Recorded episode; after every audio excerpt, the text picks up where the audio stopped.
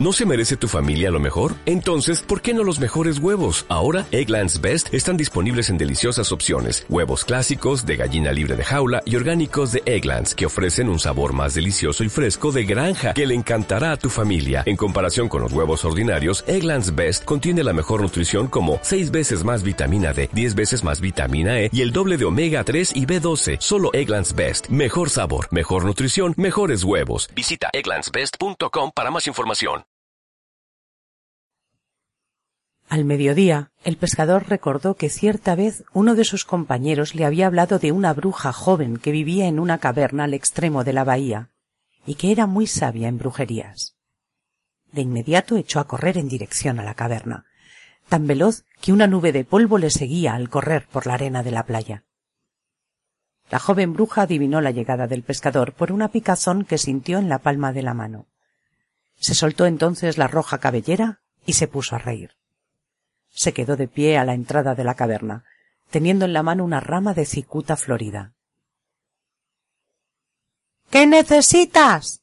preguntó cuando el pescador subía jadeando por el acantilado. ¿Quieres peces para tus redes cuando el viento sopla en contra? Si es eso, tengo un caramillo que cuando se sopla en él, el mujol se mete a la bahía. Pero tiene su precio, hermoso joven, tiene su precio. ¿Qué necesitas? ¿Quieres una tormenta que haga naufragar los barcos y arrastre a las costas baúles llenos de tesoros? Tengo más huracanes que el tiempo, porque mi amo es más fuerte que el tiempo, y con un cedazo y un cubo de agua puedo enviar las grandes carabelas al fondo del mar. Pero también tiene su precio, hermoso joven. Tiene su precio. ¿Qué necesitas? Conozco una flor que crece en el valle y que yo solo conozco. Tiene las hojas púrpuras y una estrella en el corazón, y su jugo es tan blanco como la leche. Si tocas los labios desdeñosos de la gran reina con esta flor, ella te seguirá a través del mundo entero. Pero tiene su precio, hermoso joven. Tiene su precio. ¿Qué necesitas? Puedo machacar un sapo en el mortero y hacer un caldo, removiéndolo con la mano de un muerto.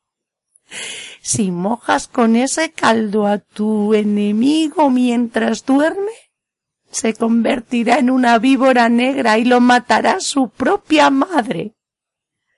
Con ayuda de una rueda puedo hacer bajar a la luna del cielo y en un cristal puedo mostrarte la muerte.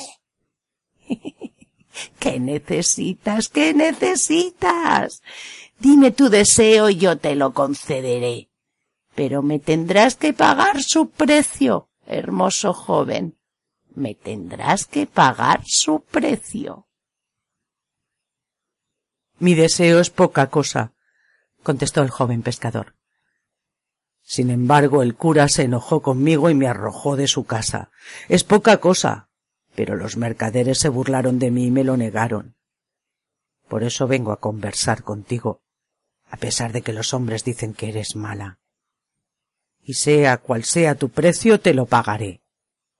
¿Qué necesitas? preguntó la bruja acercándosele. Quiero desprenderme de mi alma, contestó el joven pescador. La bruja palideció y con un estremecimiento escondió su rostro en el manto azul. Hermoso joven, hermoso joven, murmuró. Esa es una cosa terrible. Pero él sacudió sus rizos oscuros y se echó a reír. ¿De qué me sirve mi alma? dijo. No puedo verla, no puedo tocarla, no la conozco. Me darás si te lo digo? preguntó la bruja mirándolo con sus hermosos ojos. Tengo cinco monedas de oro para darte, contestó él. Y también mis redes, y la choza de cañas en que vivo, y la barca en que navego. Dime solamente lo que debo hacer para desprenderme de mi alma, y te daré todo lo que tengo. Ella se rió burlonamente. lo rozó con la rama de cicuta y le dijo Si yo desease podría convertir en oro las hojas del otoño y tejer hebras de plata con los rayos de la luna. Mi amo es más rico que todos los reyes del mundo y gobierna en todos los dominios de la tierra. ¿Qué te daré entonces? dijo él. Si no esperas recibir oro ni plata. La joven bruja se acarició los cabellos con su mano blanca y fina y sonriendo murmuró ¿Tendrás que bailar conmigo, hermoso joven? ¿Solo bailar contigo? exclamó el pescador maravillado. Nada más, contestó ella, sonriendo de nuevo.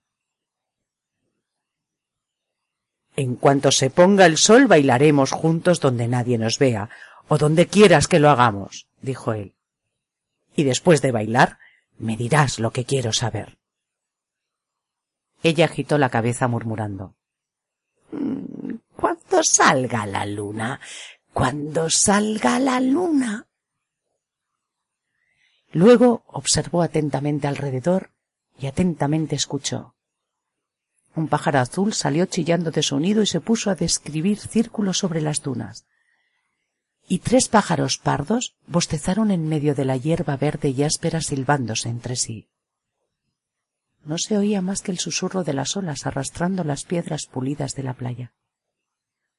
Entonces la bruja extendió su mano, atrajo hacia sí al joven pescador y le acercó los labios al oído. Esta noche de venir a la cumbre de las colinas. Susurró. Es sábado. ¿Y estará él? El joven pescador se estremeció. Ella reía mostrando sus dientes blancos. ¿Quién va a estar allí? preguntó. Eso no debe importarte, repuso ella.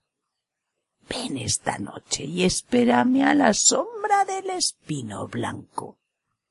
Si un perro negro te acomete, golpéalo con una rama de sauce y huirá. Y si te habla un búho, no le respondas. Cuando la luna esté en el cenit, iré a buscarte y bailaremos juntos sobre la hierba. Pero ¿Juras decirme qué debo hacer para desprenderme de mi alma? preguntó el joven pescador. Ella se puso al sol y el viento agitó sus cabellos rojos. Te lo juro por las pezuñas del macho cabrío, prometió. Eres la mejor de las brujas, exclamó el pescador, y bailaré contigo esta noche en la cumbre de las colinas. Hubiera preferido que me pidieras oro o plata, pero de todos modos el precio me conviene. Es poca cosa. Se quitó la gorra, hizo una profunda reverencia ante la mujer y bajó corriendo de regreso al pueblo, ebrio de alegría. La joven bruja lo miró hasta que el pescador se perdió de vista. Volvió entonces a su gruta, sacó un espejo de un cofre de cedro labrado y lo puso en un marco. Luego, sobre unas brasas, quemó delante del espejo un puñado de verbena y miró atentamente a través de las espirales de humo. Después de unos instantes cerró los puños iracunda. Debería haber sido mío, murmuró. Soy tan hermosa como ella. Esa noche, al salir la luna, el joven pescador trepó a la cima del monte y esperó bajo las ramas del espino blanco. Allá abajo, a sus pies, se extendía el mar como una rodela de plata bruñida, y la sombra de las barcas de pesca moteaba la bahía de signos que resbalaban por la luz. Un gran búho de amarillos ojos sulfúreos lo llamó por su nombre, pero él no respondió, y un perro negro lo persiguió gruñendo. Él lo golpeó con una rama de sauce y el perro huyó lanzando gañidos lastimeros. Las brujas llegaron a medianoche volando por el aire como murciélagos. ¡Juijo! gritaban al tocar tierra. ¡Aquí hay uno a quien no conocemos! Olfateaban alrededor, charlaban entre ellas y se hacían signos. La joven bruja, con su roja cabellera al viento, llegó la última de todas. Vestía un traje de tisú de oro, bordado con ojos de pavos reales, y un pequeño birrete de terciopelo verde en la cabeza. ¿Dónde está? ¿Dónde está? chillaron las brujas cuando la vieron. Pero ella no hizo más que reír. Corrió hacia el espino blanco, tomó de la mano al pescador y llevándolo a la luz de la luna comenzaron a bailar. Pronto todos estaban bailando. Giraban juntos vertiginosamente, dando vuelta tras vuelta, y la joven bruja saltaba tan alto que el pescador podía ver los tacos escarlata de sus zapatillas.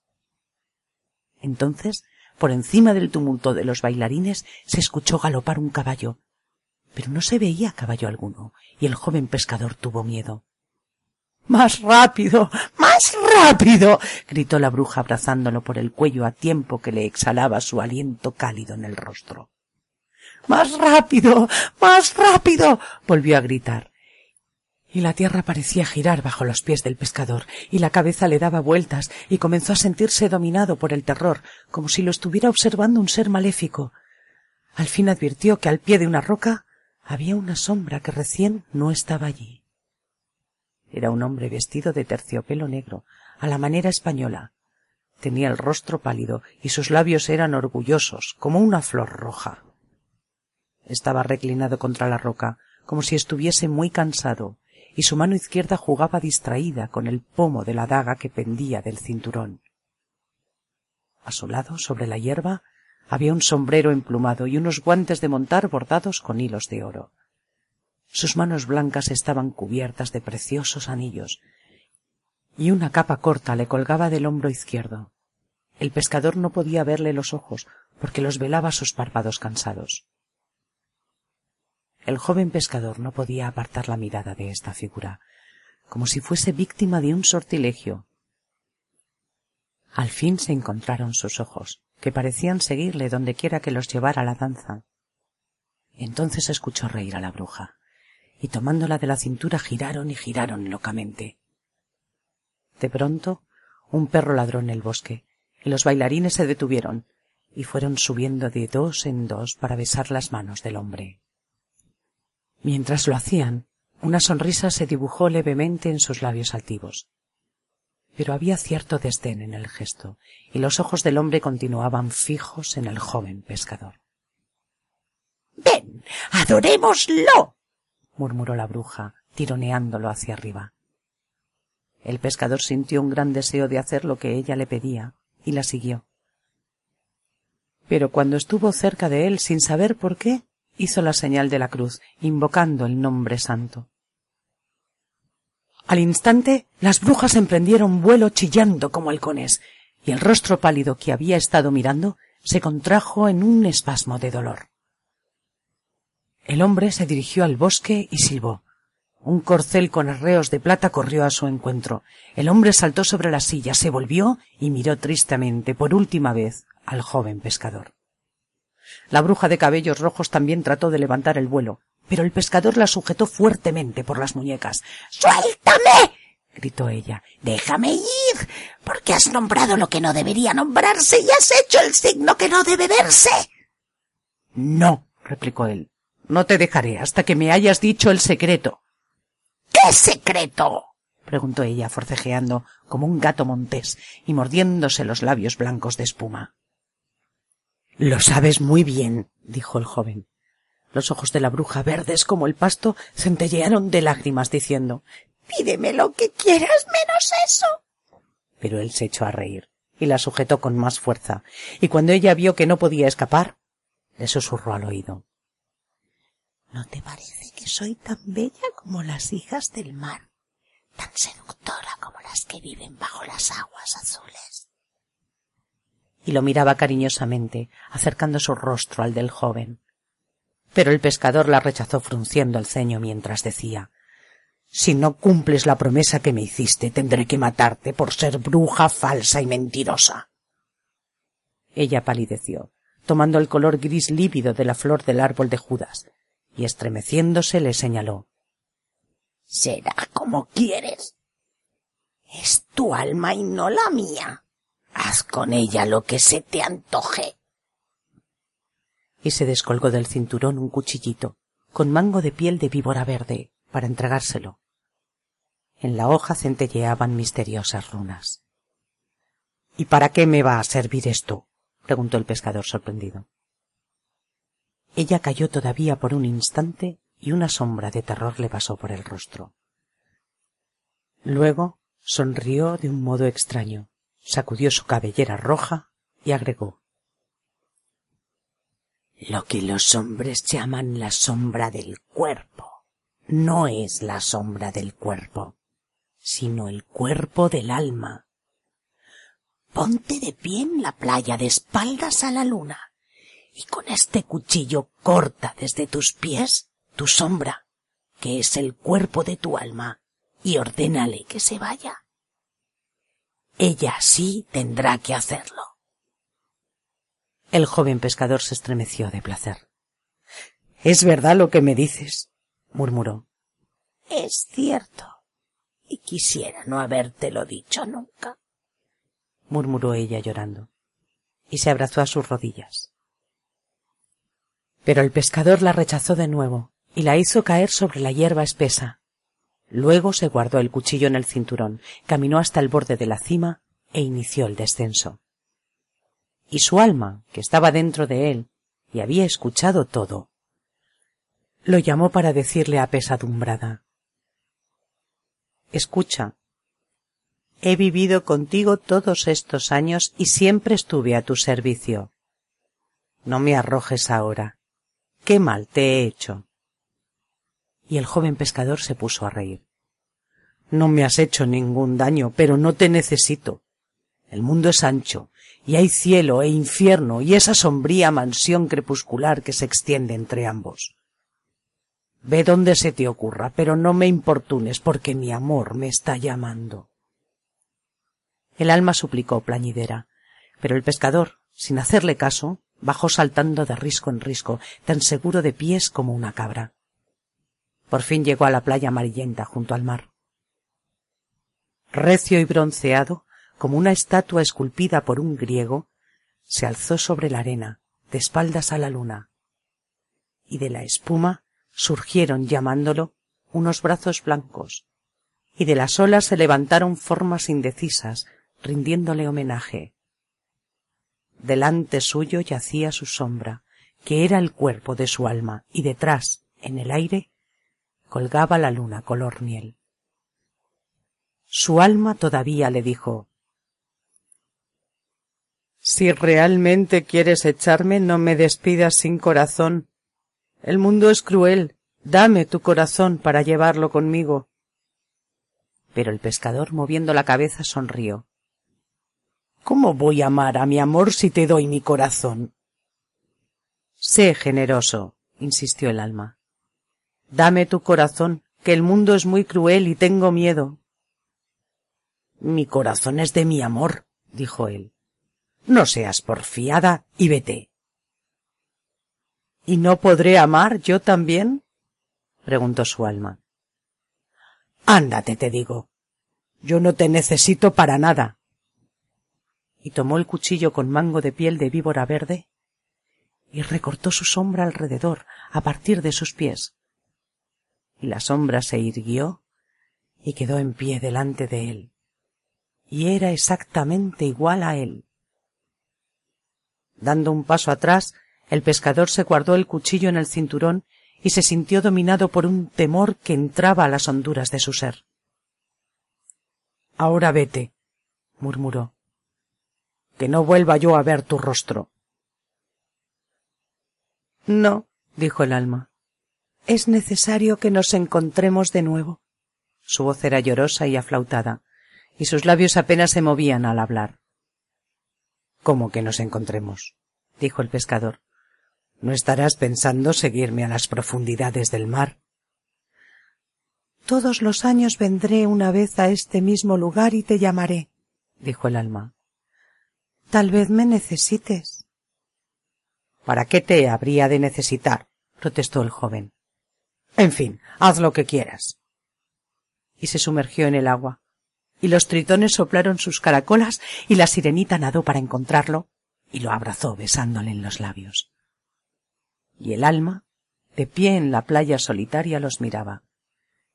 Cuando desaparecieron en el mar, se marchó llorando a través de las marismas. O'Reilly Auto Parts puede ayudarte a encontrar un taller mecánico cerca de ti. Para más información, llama a tu tienda O'Reilly Auto Parts o visita oreillyauto.com.